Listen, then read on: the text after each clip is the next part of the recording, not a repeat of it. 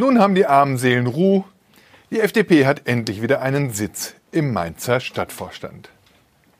Nach dem schamlosen Abtritt des ehemaligen Wirtschaftsdezernenten Christopher Sitte, wer war das nochmal?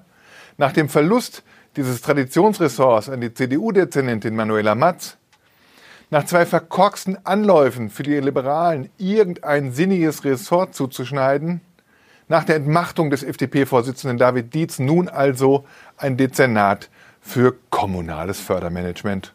Hurra! Es stimmt ja schon, dass der Streitpunkt endlich abgeräumt ist, dass die Ampel wieder arbeitsfähig ist, ohne dass einer der Partner herumnörgelt, er säße ja gar nicht mit am Tisch, ist ein notwendiges Ergebnis, für das es höchste Zeit wurde.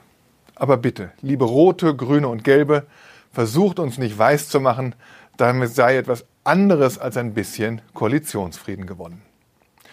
Tut bitte nicht so, als werde der neue ehrenamtliche Dezernent Goldminen aufspüren, auf die die Wünschelrouten der Verwaltung bisher nicht angesprungen wären.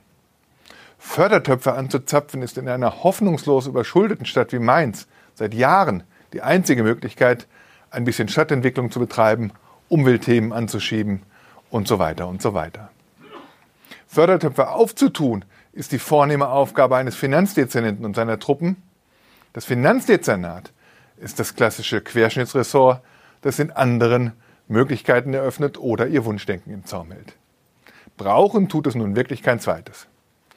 Ich kann mir zumindest nicht vorstellen, dass dem Finanzdezernenten Günter Beck selbst dafür gute Gründe einfielen. Stattdessen gibt es demnächst neuen Abstimmungsbedarf zwischen ihm und seinem ehrenamtlichen Kollegen. Und der Gewinn für die FDP? Gesichtswahrung. Und ja, sie sitzt wieder mit am Tisch, wenn der Stadtvorstand die wichtigen Themen berät, absolut legitim. Ob der pensionierte Banker und rechtschaffende liberale Volker Hans aber die Partei wirklich profilieren kann, das wird man erst noch sehen. Genauso gut möglich, dass er wie seine CDU-Kollegin im Wirtschaftsressort selbst mehr über die öffentliche Verwaltung lernt, als dass er sie zu befruchten weiß. Ich kann mich jedenfalls an keinen einzigen Quereinsteiger mit der berühmten Wirtschaftskompetenz erinnern, der dann tatsächlich Verwaltung und Politik auf Vordermann gebracht hätte. Und wem soll Volker Hans eigentlich aus dem Stadtvorstand heraus berichten? Das Machtvakuum in der FDP ist nach der Entleibung von David Dietzer nicht aufgelöst. Und ein politisch denkender Kopf mit Gestaltungswillen und strategischem Geschick ist bei den Liberalen mitnichten in Sicht. Aber Gott, diese Typen sind bei den anderen ja auch noch kaum zu finden. Jetzt aber genug geschimpft, wir wollen in diesen schweren Zeiten den Politikverdruss nicht weiter nähren. Deshalb zum Schluss lieber ein gut gemeinter Ratschlag an den Oberbürgermeister Michael Ebling. Ja, wenn diese Stadt schon keinen eigenen finanziellen Spielraum mehr hat, kann sie sich keine Fördergelder entgehen lassen.